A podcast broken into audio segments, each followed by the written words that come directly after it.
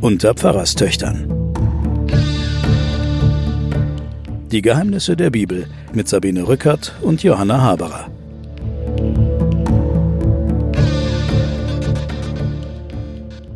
Herzlich willkommen bei den Pfarrerstöchtern und den Geheimnissen der Bibel.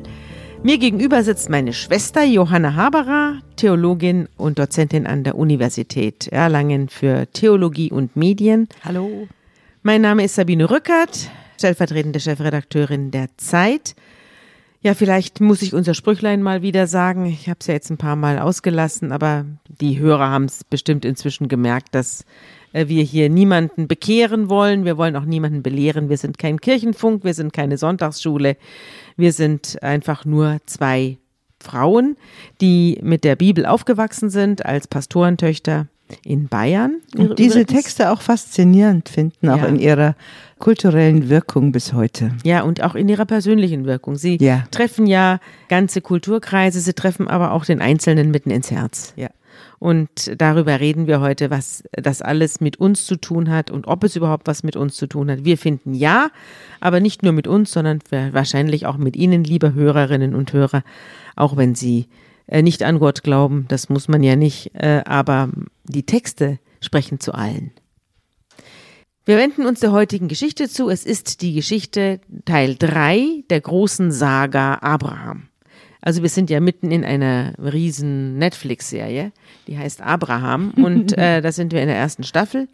Und Abraham hat eine Frau, die sehr schön ist. Das wird auch immer wieder gesagt, dass sie sehr gut aussehend sei. Sarah. Und die mhm. er sehr gerne hat und die beiden sind ein glückliches, eigentlich ein glückliches Paar.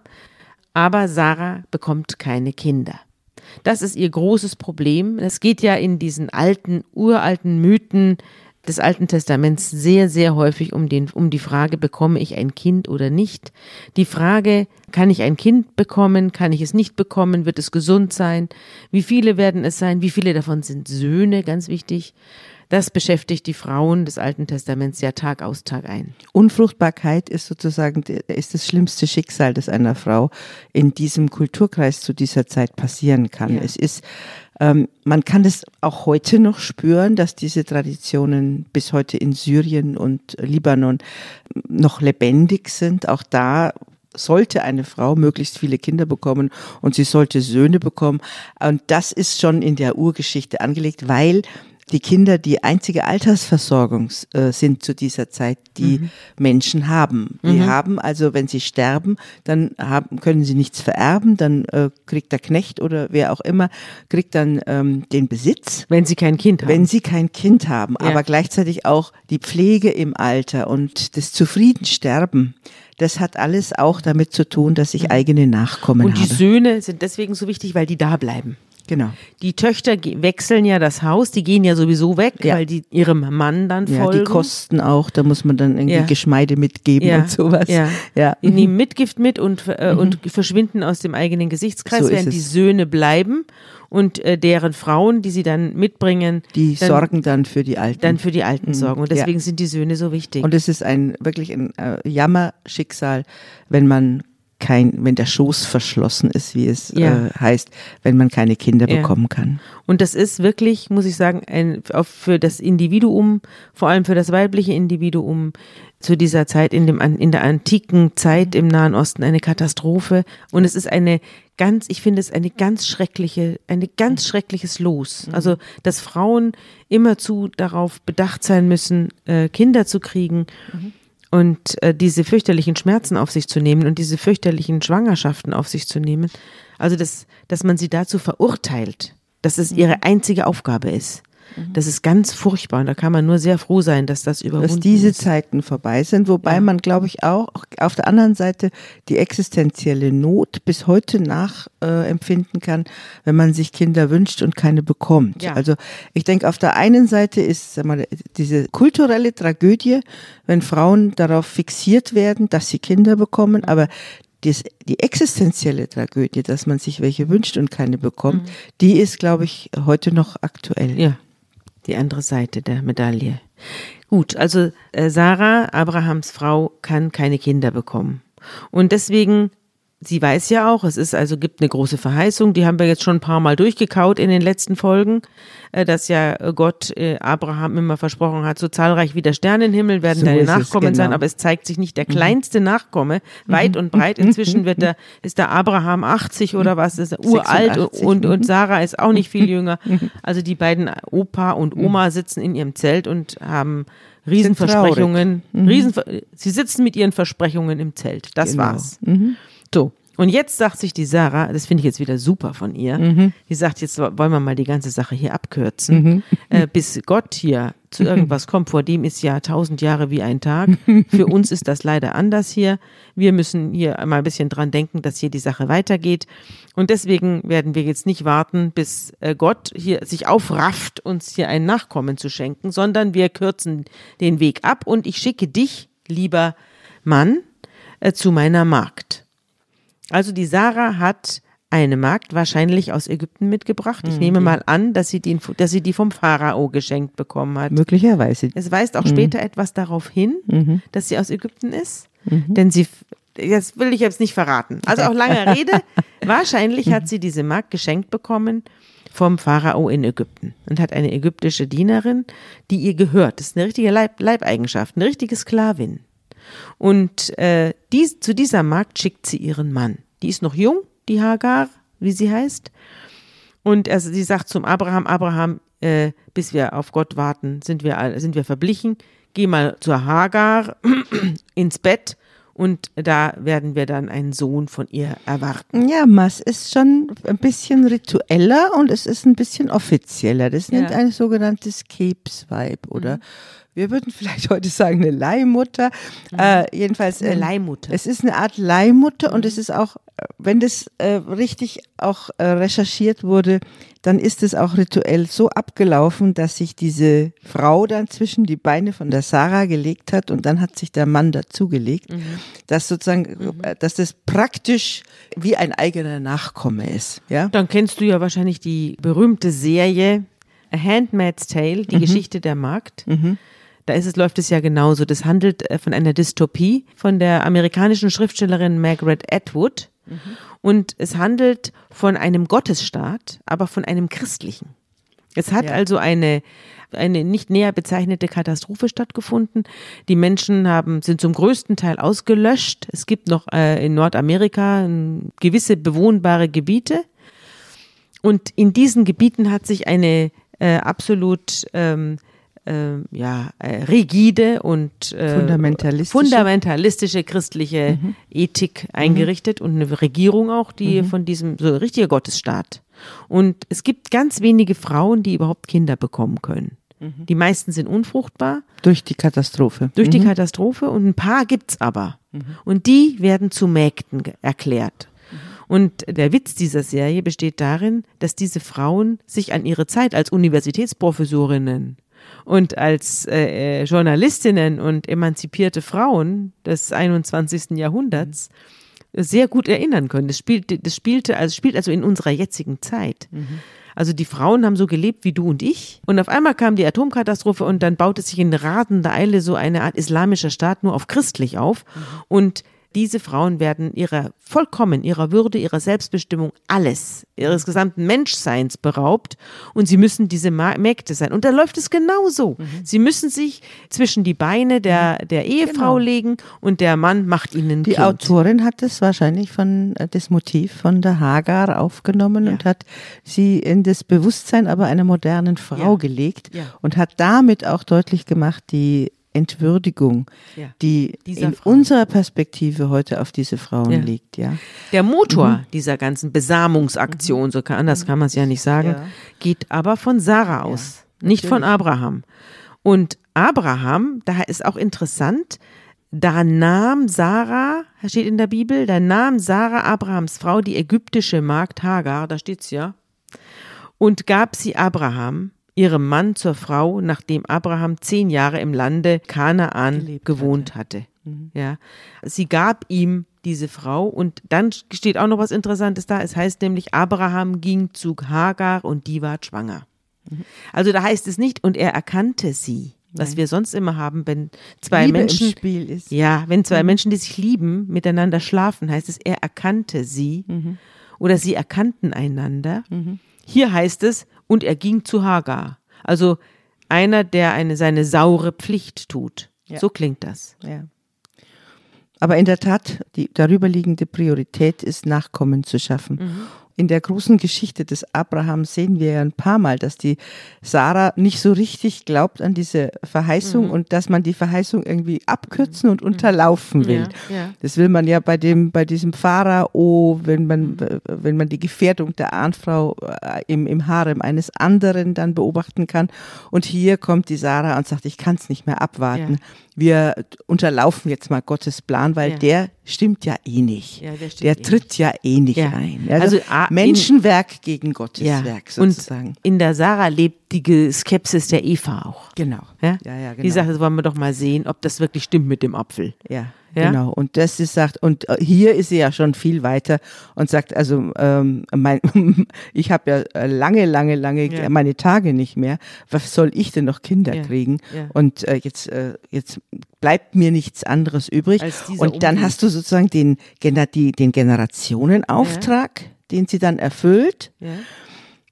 Ähm, den erfüllt sie auch und Abraham geht seiner sauren Pflicht nach und dann aber kommt das ganz, ganz Menschliche, weil die beiden Damen sich dann zukünftig nicht so richtig gut verstehen. Ja, genau. Und da sind wir doch wieder bei der Rolle der Frau, die eben auch damals nicht einfach unwidersprochen hingenommen wurde. Also du hast ja gerade gesagt, bei meiner Geschichte der Markt, bei dieser Serie, ja. Mhm. die sehr wohl darüber reflektieren, was sie verloren haben und dass sie früher eben selbstbestimmt waren und jetzt nicht. Ja. Aber so ganz reines Werkzeug will die Hagar auch nicht sein, Richtig. sondern die Hagar, dadurch, dass sie schwanger geworden ist, mhm. hat, kriegt sie einen unglaublichen Schub ja. an Selbstbewusstsein mhm. und lässt sich jetzt von der Sarah nichts mehr sagen. Richtig. Mhm. Und es ist sehr, wird, wird sehr interessant geschildert, dass die beiden Frauen jetzt aneinander geraten. Der Triumph der Fruchtbaren ja. über die Unfruchtbare. Die eine ist eigentlich die hierarchisch höhere, ja. die andere ist die natürlich glücklichere. Ja. Und die beiden sind in die einem Schöne Wettbewerb. gegen die Alte. Genau. Die alte die, Vertraute verliert gegen die junge Schöne. Genau. Und gegen die junge Fruchtbare vor allem, ja. Und äh, das ist jetzt ein, ein Streit, der ja. praktisch nicht lösbar ist. Es und sei der denn, hm. jetzt echte Formen annimmt. Also die Sarah geht zum Abraham und beschwert sich und sagt, mein Unglück komme über dich. Das Unrecht, das mir geschieht, komme über dich. Also ja. sie gibt ihrem Mann die Schuld, nicht der Hagar. Mhm. Der natürlich auch, mhm. aber äh, vor allem gibt sie ihrem Mann die Schuld, dass die Hagar jetzt schwanger ist. Das passt ja, jetzt auch na, ich glaube, dass die Hagar sich so benimmt. Mhm. Also ich meine, sie hat es ja Ach selber so. eingefädelt, aber der, äh, der Abraham, der macht seinen Job als Oberhaupt dieser Sippe nicht. Ja, ja? ja. der also ordnet auch nicht, äh, macht keine Ordnung, ja. äh, sagt auch der Hagar nicht Bescheid, sondern der ist ein Schwächling in der. Also der kann sich nicht entscheiden. Der kann sich und der sagt, der zeigt der Hagar keine Grenzen auf. So ist es ja. Die Hagar mhm. blustert sich jetzt auf. Ja. Äh, und, äh, ja. und, die, und die Sarah so leidet. die Sarah, genau. genau. Mhm. Und äh, es ist interessant, dass eben diese, dadurch, dass die Frauen total aufs, auf die Männer fixiert sind und aufs Kinderkriegen, auch, mhm. dass der Abraham jetzt entscheiden soll, ist ja unmöglich. Ne? Also die können das offenbar nicht unter sich ausmachen, sondern es muss immer über den Mann gehen. Ja, genau. Der muss hier Ordnung im Hühnerhof ja, genau. schaffen. So ja. ist es doch. Mhm. Und, ist die äh, Vorstellung, ja. Ja, ist die mhm. Vorstellung. Mhm. Und dieses gewaltige Gegeneinander wird natürlich angefacht durch diese Fixierung aufs Kinderkriegen und auch durch die Polygamie. Mhm. Dass die Hagar jetzt sich quasi als Nebenfrau fühlt. Ja. Sie ist nicht mehr die Sklavin der Sarah, sondern die Frau des Abraham. So, so, es, so ja. sieht sie die Sache. Mhm, ja. Und dadurch gibt es jetzt einen wahnsinnigen Unfrieden. Und die Sarah sagt dann, der Herr sei Richter zwischen mir und dir. Zwischen mir und dir. Abraham. Also nicht zwischen mir und Hagar, ja, ja. sondern zwischen mir und dir ja. sei sie. Entscheide sei der Herr du. Mhm. Richter. Und der Abraham gibt dann klein bei. Wo eigentlich ist deine Loyalität, heißt es. Genau. Wo ist, du musst dich jetzt entscheiden und du musst mir gegenüber loyal und, sein. Und der Abraham, der entscheidet sich für Sarah.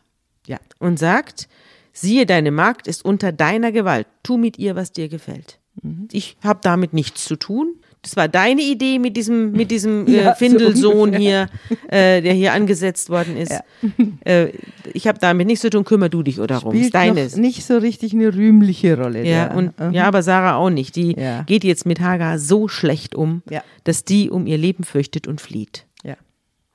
Die flieht in die Wüste. Die flieht in die Wüste und in der Wüste ist eigentlich, also wenn man damals die, den Verband verlassen hat, nehme ich mal an, ja. stirbt aus. man. Also das ist, das ist lebensbedrohlich, die äh, ist schwanger. Mhm und geht in die Wüste und mhm. findet allerdings dann noch einen Brunnen noch. Und, und da findet sie, sie wiederum ja, mhm. ein Engel. Da wird sie dann sozusagen von Gott aufgefunden. Aber äh, Tatsache ist also, die Sarah will den Weg verkürzen. Die glaubt nicht mehr an die Verheißung und will den Weg verkürzen und macht dann alles nur noch schwieriger, ja? Und ruft einen existenziellen Riesenstreit ins Leben. Mhm den sie dann wieder, sie macht ja den Sohn dann auch rückgängig. Also wenn sie die in die, in die Wüste schickt, mhm. dann heißt das ja im Grunde genommen, dass dieses Kind das mit Sie Mühe, hat sie nicht in die Wüste geschickt. Die, sie, die, ist, sie geflohen. ist geflohen. Ja, Entschuldigung. Hagar ja. hat sich dieser ganzen Sache entzogen. Ja, die hat sich so schlecht benommen ihr ja. gegenüber, dass sie, dass sie abhaut. Vielleicht hatte mhm. Hagar auch Angst, dass Sarah ihr den, das Kind wegnimmt kann, können und wir alles spekulieren. Mhm. Auf jeden Fall, das ist im Grunde genommen eine Entscheidung äh, zum Sterben. Ja. In die Wüste zu sich, gehen. Ja. Sie will lieber sterben, als diese Situation mit der Demütigung und der Pie, des Piesackens durch die, durch ja. die Sarah weiter auszuhalten. Ja. Und dort, jetzt muss ich dich mal was fragen. Mhm. Der Engel des Herrn. Warum brauchen wir denn jetzt einen Engel? Jetzt kommt auf einmal ein Engel. Ich glaube, wir hatten noch keinen Engel bisher, oder? Der einzige Engel, der hat sich vor dem Paradies aufgebaut und aufgepasst, dass Adam und Eva nicht mehr zurückkehren. Das war seine Hauptbeschäftigung, mhm. der Cherubim. Aber wir hatten noch keinen Engel, der zu irgendwelchen Menschen gesprochen hätte. Also man kann das wie sagt man bei uns, literarkritisch erklären. Man kann sagen, diese entzückende, sage ich jetzt mal, Novelle vom Streit dieser beiden Frauen mhm. ist eine eigene Tradition. Und es fließen ja in diesen Texten verschiedene Theologien zusammen. Also die eine spricht eben vom Gott als El und die anderen sprechen von Gott als Jahwe. Und bei den einen kommt der Gott durch die Träume, bei den anderen kommt er durch die äh, Worte. Und bei dieser Schicht da gibt's halt einfach die Engel. Ja, das ist eine Vorstellung davon, wie Gott zu seinen Menschen kommt, eben durch Träume, durch Worte, durch Engel. Später auch durch Feuer, durch Wind, ja, genau. wie er will. Ja, wie er will. Ja. Aber man kann sagen, es ist eine eigene theologische Schule, die an dieser Stelle diese Annäherung Gottes an diese mhm. Frau beschreibt. Und der Engel, der ja eine Darreichungsform Gottes ist, also ja. eine, eine Gestalt ja. Gottes, macht wieder etwas Eigenartiges. Er fragt wieder, wo er doch weiß, was los ist. Er fragt die Hagar, Hagar, wo kommst du her, wo willst du hin? Also ist das nicht irre? Die hat sich da in Todesnot vor ihrer äh, aus der, völlig aus der Tüte geratenen Herrin gerettet in die Wüste und da tritt er ihr als Engel entgegen und sagt, woher, wohin? und sie sagt, ich bin geflohen und der Engel sagt zu ihr, kehr wieder um. Geh nach Hause und demütige dich unter ihre Hand. Das und will dann, sie auf keinen Fall. Mhm. Und dann kommt eine Verheißung und die hören wir uns jetzt an. Und der Engel des Herrn sprach zu ihr, Ich will deine Nachkommen so mehren, dass sie der großen Menge wegen nicht gezählt werden können. Weiter sprach der Engel des Herrn zu ihr, Siehe, du bist schwanger geworden und wirst einen Sohn gebären, dessen Namen sollst du Ismael nennen, denn der Herr hat dein Elend erhört.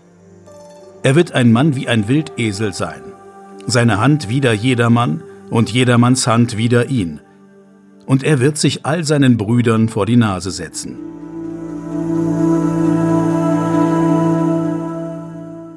Vor die Nase setzen, Johanna, was ist denn das? Was ist denn das für eine Verheißung? Es ist die Verheißung an eine Gedemütigte, an eine Ausgestoßene. Und da richtet Gott das, was die Menschen angerichtet haben, untereinander wieder zurecht. Mhm. Und dann kriegt der Ismael, der gar nicht vorgesehen war irgendwie, sozusagen äh, aus der Denke des Abraham und der und aus, aus, der, der Denke, Denke, Gottes auch nicht. Der aus dieser Denke Gottes auch nicht, da schreibt dann Gott, äh, wie wir so schön sagen, auf krummen, auf, auf krummen Linien auf gerade. krummen Linien gerade und dann kriegt dieser Ismael seinen eigenen Segen und ähm, der wird immer die Nase vorn haben und wird wie ein Wildesel sein. Das sind, das sind diese Ismaeliten. Ja die dann die Kinder des Ismael sind, das sind die arabischen Wüstenstämme. Ja. Die, die Beduinen sind die, das. Ja, Wüstenstämme, die, äh, die die Karawanen ausrauben, die äh, Händler sind, die, die nicht einzufangen sind. Ja. Die sich von niemandem was sagen lassen. Und die, sich die haben sich ja auch den Königen später ja, niemals unterworfen. Niemals unterworfen. Und auf die berufen sich ja dann die Araber. Da also, kommen wir dann drauf. Genau, das also sind also da, da, ja. der, nicht die Araber, sondern da beruft sich der gesamte Islam drauf. Und später der gesammelte Islam. Aber äh, die arabischen Stämme, die sich äh, gegenüber den jüdischen Stämmen distanzieren, also da wird der beschrieben, wir sind hier das äh, Land Kanaan und da wohnen wir Israeliten und äh, die, die da weit draußen in der Wüste Negev oder wo auch immer wohnen, mit denen wollen wir nicht so viel zu tun haben, aber die sind richtig schlau und stark. Und gefährlich. Und gefährlich, mhm. ja. Mhm. Und auf die berufen sich die arabischen Stämme und später dann auch die islamischen Völker. Ja, genau. Da kommen wir aber noch drauf. Ja. Da kommen wir noch drauf. Und interessant finde ich auch, dass der Herr immer gleich dazu sagt, wie die Leute heißen sollen. Also das ist ja, dass man einen, dem sollst du den Namen sowieso geben. Das zieht sich ja durch die ganze Bibel. Warum ist das so? Also der Ismael bedeutet ja, Gott hat mich erhört. Mhm. Also die, die Namensgebung heißt dann auch gleichzeitig immer wieder die Beziehung. einen Namen geben, das haben wir ja schon äh, ganz am Anfang in der Schöpfungsgeschichte, wo der Mensch den Tieren einen Namen geben soll. Das genau. ist eine Form von Beziehung. Gott hat die Hand auf ihm und gibt ihm einen Namen mhm. und gibt ihm damit auch einen Ort und sagt, was ist die Beziehung, die ich zu dir habe? Und die Hagar, die im Grunde genommen am Sterben ist, die wird erhört und der Sohn kommt auf die Welt und wird ein eigener großer Stamm werden. Ja. Ich muss an den weltberühmten Roman, muss man sagen, von Hermann Melville denken, Moby Dick. Den ersten Satz, kennst du den? Er hieß? der erste Satz von Moby Dick heißt, nennt mich Ismael. Nennt mich Ismael. Nennt genau. mich Ismael. Ja. Und damit fängt dieser Roman an, also einer der berühmtesten Anfänge der, eines Romans überhaupt. Mhm. Und Ismael ist der auch am Schluss der letzte Überlebende in diesem Roman, der einzige, den der weiße Wal Moby Dick verschont. Mhm. Gott hat mich erhört und deswegen kann er, der Ismael, diese Geschichte von Moby Dick überhaupt nur erzählen. Er ist ja der er ist Erzähler. der einzige Überlebende. Er ist der einzige Überlebende und der Autor, also der mhm. angebliche Autor dieses Romans, der mhm. Ich-Erzähler ja. in diesem Roman. Und unser Ismael ist auch ein, wie gesagt, ein Erretteter und ein Überlebender, aber natürlich auch der in einer gewissen Hierarchie zu den ähm, nach den direkten leiblichen Nachfahren von Abraham, die mhm. ja möglicherweise uns jetzt mal begegnen, mhm. gesetzt wird, weil er ist der, der draußen wohnt und unbezähmbar ist, mhm. kulturell etwas fragwürdig, mhm. aber stark und schlau. Mhm. Mhm. Und sie nannte den Namen des Herrn, der mit ihr redete, du bist ein Gott, der mich sieht. Das ist ja, ja auch wunderbar, nicht? Eine wunderbare Formulierung, ja. eine Frau, die nicht mehr gesehen wurde, ja. die nur noch instrumentalisiert benutzt wurde, wurde, benutzt wurde, benutzt wurde, übergangen wurde, auf der herumgetrampelt worden genau. ist. Genau. Und die hat eine Gottesbegegnung und du siehst mich. Ich finde, das sind so ganz großartige Formulierungen, in denen so viel existenzielle Lebenserfahrung steckt. Mhm. Ja, ein Gott, der nicht wegschaut, mhm. der mir begegnet, mich nicht nur rettet, mhm. sondern der mich in allem, was mich ausmacht und was mich betrübt, sieht. Mhm. Und das ist dann mit dem Segen verbunden. Sie bekommt ihren ganz eigenen Segen. Ja. Und der Brunnen heißt Brunnen des Lebendigen, der mich sieht. Und liegt zwischen Kadesh und Beret. Das steht auch noch dabei. Es wird noch genau gesagt, wo der liegt. Dritte Palme links. Wüstenland, ja, mhm. dritte Palme links, mhm. ja. Und Hagar gebiert einen Sohn und nennt ihn Ismael und kehrt nach Hause zurück und unterwirft sich der wütenden Sarah. Und wird aber nicht mehr weiter, aus. es wird nicht mehr darüber spekuliert, wie das weitergeht. Doch, also es wird noch ganz schrecklich weitergehen, denn Sarah holt ja dann zum zweiten bösen Mordversuch aus. Aber da kommen wir gleich drauf. Erstmal vergehen 13 Jahre und der Ismail wächst herbei mit seinen zwei verfeindeten Müttern und dem Vater, der hin und her springt und es allen recht Schwächlich. machen will. Mhm. Ja. Und als nun Abraham 99 Jahre alt ist, mhm. da erscheint ihm der Herr. mal wieder und sagt, äh, ich will meinen Bund mit dir schließen und will dich über alle Maße mehren. Und das hat er also, der Abraham hat jetzt mit vielem Ach und Krach und äh, Leihmutter hat er jetzt einen kleinen Jungen hergezaubert. Und jetzt kommt äh, Gott, ich glaube, ich weiß nicht, das siebte Mal oder was und verspricht ihm mal wieder die Nachkommen so zahlreich wie der Sterne im Himmel. Und da fällt Abraham auf sein Angesicht. Das kann ich auch gut verstehen. Und wieder verspricht Gott ihm, du sollst der Vater vieler Völker werden, aber du sollst jetzt nicht mehr Abraham heißen, sondern Abraham heißen. Denn ich habe dich gemacht zum Vater vieler Völker. Ich habe dich gemacht zum Vater vieler Völker. Da sitzt der Ismail der Vater der Menge, ja, genau. Der Ismael sitzt da und mhm. der Abraham denkt sich, na, das, ja, das geht ja gut los. Ja, aber ähm, du siehst hier, es ist dann nicht der Vater eines Volkes, Israel. Ja, sondern, sondern äh, sondern es wird jetzt sozusagen ein Friedensangebot gemacht ja. an die anderen Völker drumherum, ja. die Semiten, die arabischen Völker. Ja. Es ist alles euer Vater. Ihr könnt euch auf ihn beziehen. ja. Und jetzt mhm. zum Zeichen des Bundes befiehlt Gott dem Abraham die Beschneidung. Also genau. die Beschneidung der Männer, die Entfernung des, der, der Vorhaut. Vorhaut. Mhm. Und das ist natürlich, ähm, das ist wieder so etwas, wir hatten ja die unreinen und die reinen Tiere bei der Arche Noah. Mhm. Und das ist, letztlich ist das ja, geht auch das hier, glaube ich, auf ein hygienisches Gebot ja, zurück, oder? Also wenn du in der Wüste lebst, dann ja. ist halt diese Vorhaut ja häufig keine, entzündet. Du hast ja kein und Wasser. Man die leben ja ohne Wasser. Wasser, diese Völker, lange Zeit. Ja, und sie haben auch jeden, nicht die Möglichkeit, jeden Tag sich zu waschen und zu duschen. Ja. Und äh, häufig ähm, ist es halt der Grund der Entzündung dann von den Geschlechtsteilen. Ja. Das vermutet man jetzt religions- und kulturgeschichtlich, dass das der Grund war, dass man beschnitten hat, weil das einfach eine hygienisch saubere Lösung war. Und damit sich die mhm. Leute daran halten, wurde das dann religiös religiös überhöht. Bunt, genau. Ebenso wie der Schweinesch äh, Schweinefleischverbot. Schweinefleischverbot, genau. So es, würde ich das ja einordnen. Oft so religiöse ja. Verbote, damit ja. die Leute sich dran halten, weil es immer für alle zusammen doch besser ist. Es ist natürlich gleichzeitig dann auch sowas wie ein Identitätsmerkmal wobei man sagen muss, dass die Beschneidung ja im ganzen, auch im, ganz, im ganzen islamischen Bereich ja. übernommen wurde. Aber auch für das jüdische Volk ist es eine Art Identitätsmerkmal. Man kann einen Juden äh, daran erkennen, wenn man ihn denn nackt sieht. Mhm. mhm. Also diese Beschneidung wird ausgemacht zwischen dem Abraham und seinem Gott. Und dann tauft Gott auch noch Sarah um. Also Sarah heißt ja, wir haben sie jetzt hier Sarah genannt, damit hier kein Durcheinander entsteht. Aber in der Bibel wurde sie bis dahin immer Sarai, Sarai genannt. Ja. Und sie wird jetzt umgetauft und das hören wir uns jetzt an.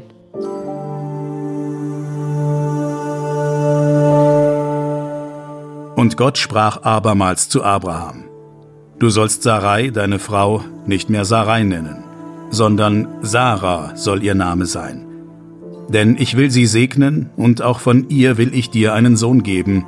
Ich will sie segnen, und Völker sollen aus ihr werden, und Könige über viele Völker.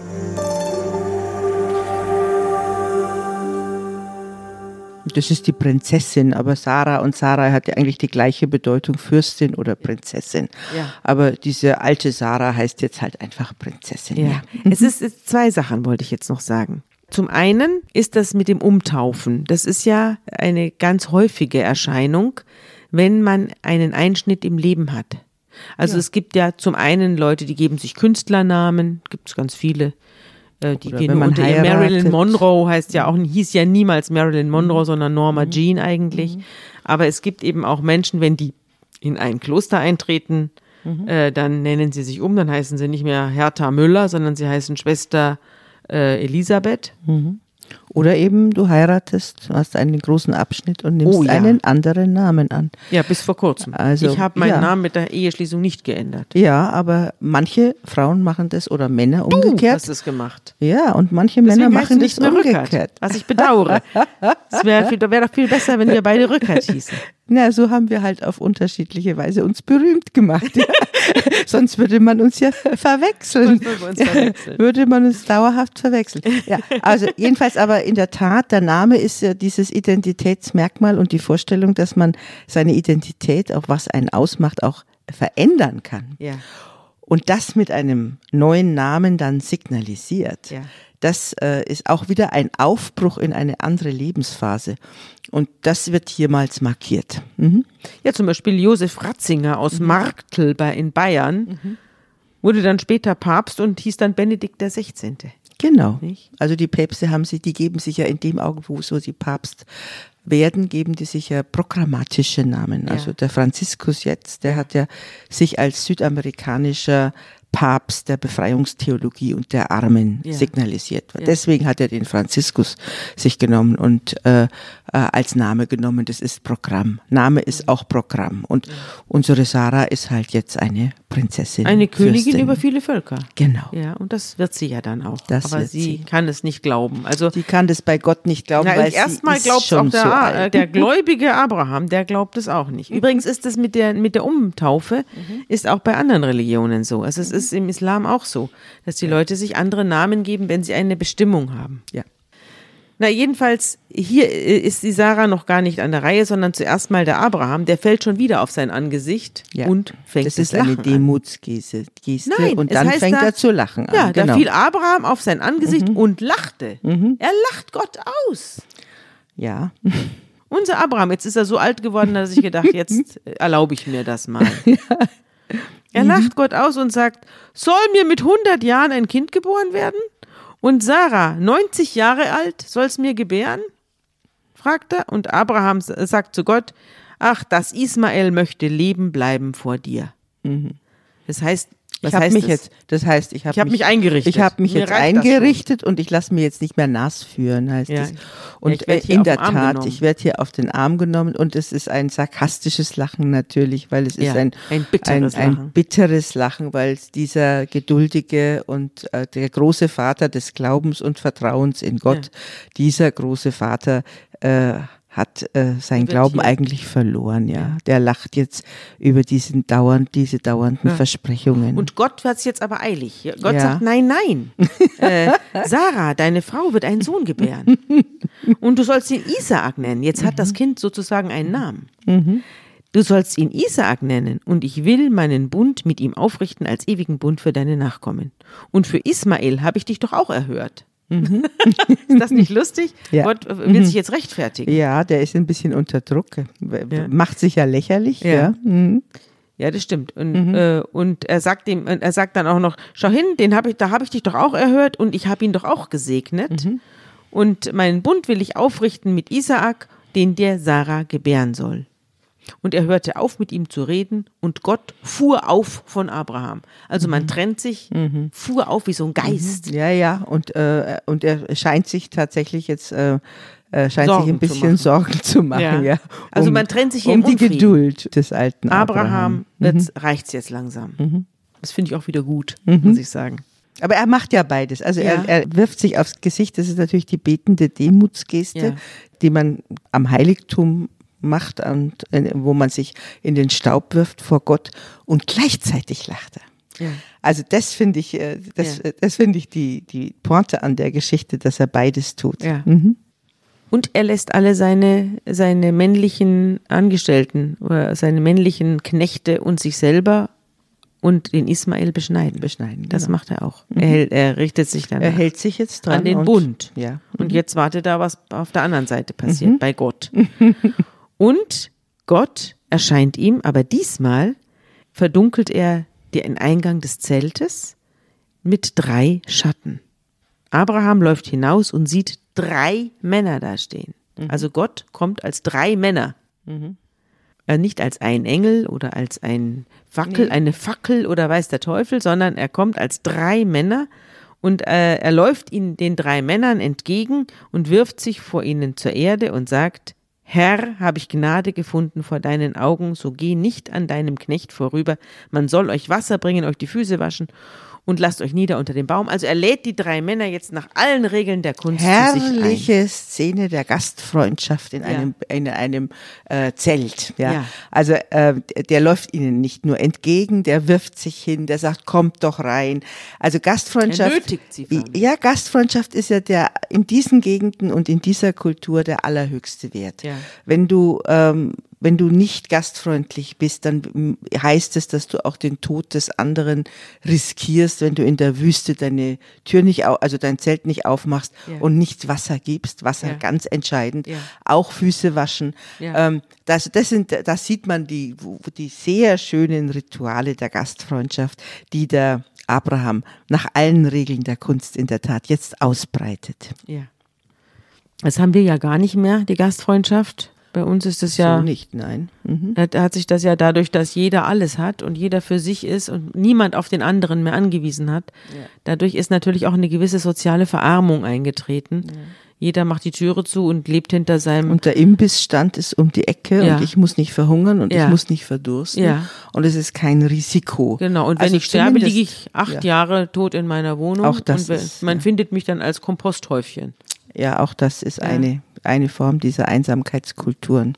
Wir kriegen jetzt ja auch Minister für Einsamkeit in Großbritannien. So? Ja, ja, in, in Groß Großbritannien, Großbritannien gibt es einen Minister für Einsamkeit, weil man festgestellt hat, dass irgendwie 30 Prozent der alten Leute ähm, im Jahr einen oder zwei Kontakte haben. Also ein Ministerium für Einsamkeit ist was Gruseliges, ehrlich ja, gesagt. Also das hatten die jedenfalls nicht. Nein. Und der Abraham rennt jetzt zur Sarah hinüber in ihr Zelt. Man hat also getrennte mhm. Zelte und er sagt zu ihr, schick dich, Menge drei Maß feines Mehl und knete und backe Brote.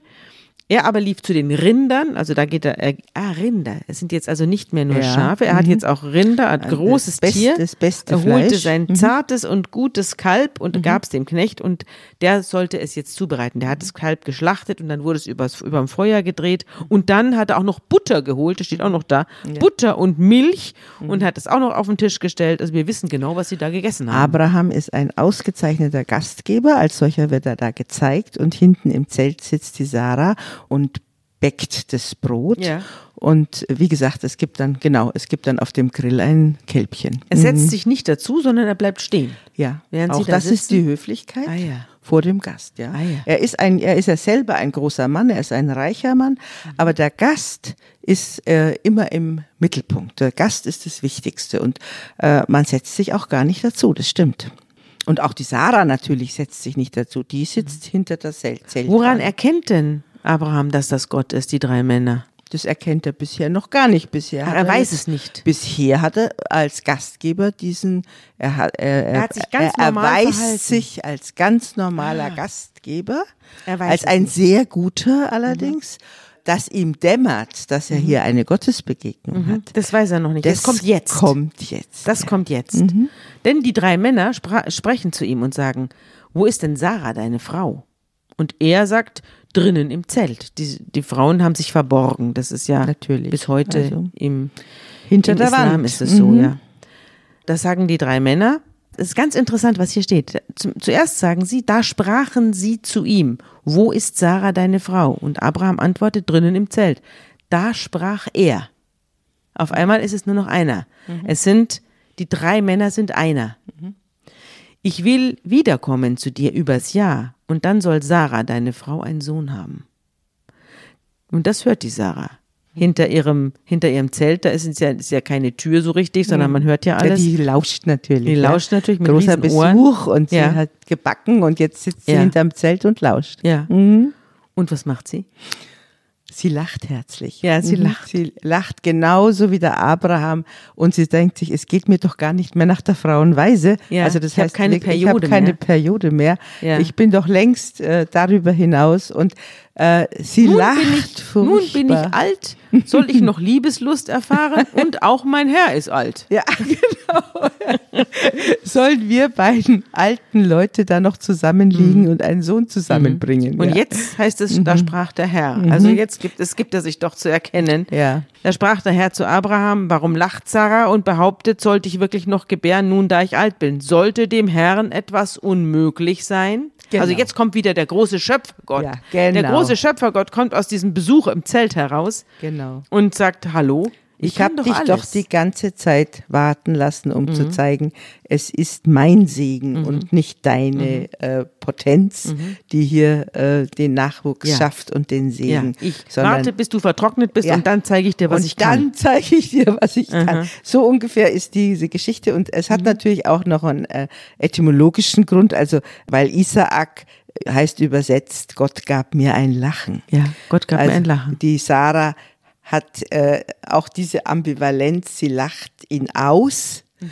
Und dann kommt der Sohn und dann sagt sie, Gott gab mir ein Lachen und plötzlich ist sozusagen die ganze, die ganze Sonne geht auf. Der Isaak ist sozusagen die Sonne der beiden Alten. Ja. Und als Gott sie aber da stellt und sagt, hallo, warum lachst du über ja, mich? Ich habe doch gar nicht gelacht. Also, da ist sie, da ja. ist sie wie Adam. Ja, der genau. sagt, äh, ich, mhm. ich, ich habe nicht in den Apfel gebissen, ja, ich habe genau. mich versteckt, weil ich mhm. äh, mich geniere. Auch und sie sagt, feige. ich habe doch gar nicht gelacht. Und dann genau. ganz witzig, mhm. Gott sagt dann, du hast doch nicht. gelacht. Du hast doch gelacht. ja, genau. ist das nicht ein drolliger Wortwechsel? Ja, genau. Und dann spricht er plötzlich mit ihr selber, wer vorher über den Mann kommuniziert. Genau. Plötzlich spricht er mit ihr spricht selber. Spricht er sie direkt an. Und, und es sagt, ist halt eine Figur, gelacht die natürlich auch diese, diese Begegnung der drei Männer mit Abraham und Sarah, die hat natürlich auch eine äh, eine ungeheure Karriere gemacht in der Religionsgeschichte, weil sie natürlich auch ein bisschen so Vater und Mutter des äh, Trinitätsglaubens ist. Mhm. Also die drei Männer wurden natürlich dann im Christentum immer mit dem dreieinigen Gott identifiziert, mhm. mhm. weil die drei, die daherkommen, das ist, also Gott kann gar nicht als ein Mensch daherkommen, sondern der, der muss mehr sein, ja. ja. Und äh, natürlich hat man auch in der Umwelt, in der diese Geschichten erzählt haben, Götterbegegnungen gehabt mit mehreren Göttern, weil die auch mehrere Götter gehabt ja, haben. Polytheismus. Aber fließt wieder zusammen ja. beim Abraham in den einen. Also ja. du switcht immer zwischen den mehreren und dem einen äh, durch. Aber jedenfalls, jetzt ist der Punkt erreicht, wo tatsächlich Gott seine Versprechen oder seine, größer gesagt, seine Verheißung wahrmacht.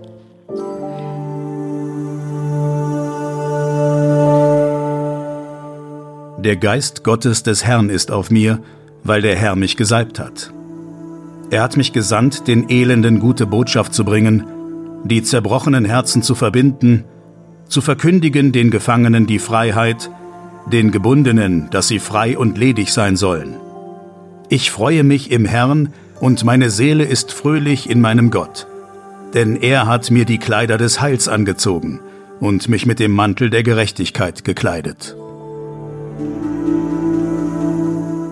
Das war vom Propheten Jesaja, aber das könnte doch auch Sarah gesungen haben, oder? Ja, das ist dieses, dieser äh, erhabene und äh, sich erhebende Gesang eines, der sich als gesegnet fühlt und der nach, ja, nach langem, langem Warten und nach, mit sehr viel Geduld und nach Zweifeln und Verzweiflung plötzlich tatsächlich sieht, was ihm verheißen worden ist oder ihr verheißen worden mhm. ist. Wir beide haben ja auch sehr alte Eltern gehabt. Ja. Deswegen betrifft uns diese Geschichte auch. Mein, unsere Mutter war ja 40, als sie dich und 45, als sie mich bekommen hat. Ja. Und unser Vater war ich auch glaube, schon sie hat auch ziemlich gelacht, als sie dich das erste Mal gesehen hat. Ja, sie hat vor allem geweint, als sie es erfahren hat, weil sie dachte, oh weia, ich bin jetzt schon noch ein Kind. Mir geht schon nicht mehr nach der Frauenweise.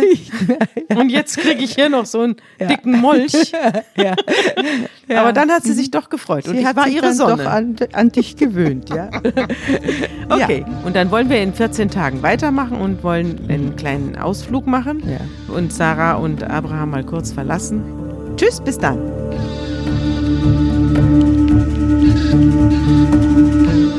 Unter Pfarrerstöchtern ist ein Podcast der Zeit und von Zeit Online. Produziert von Pool Artists.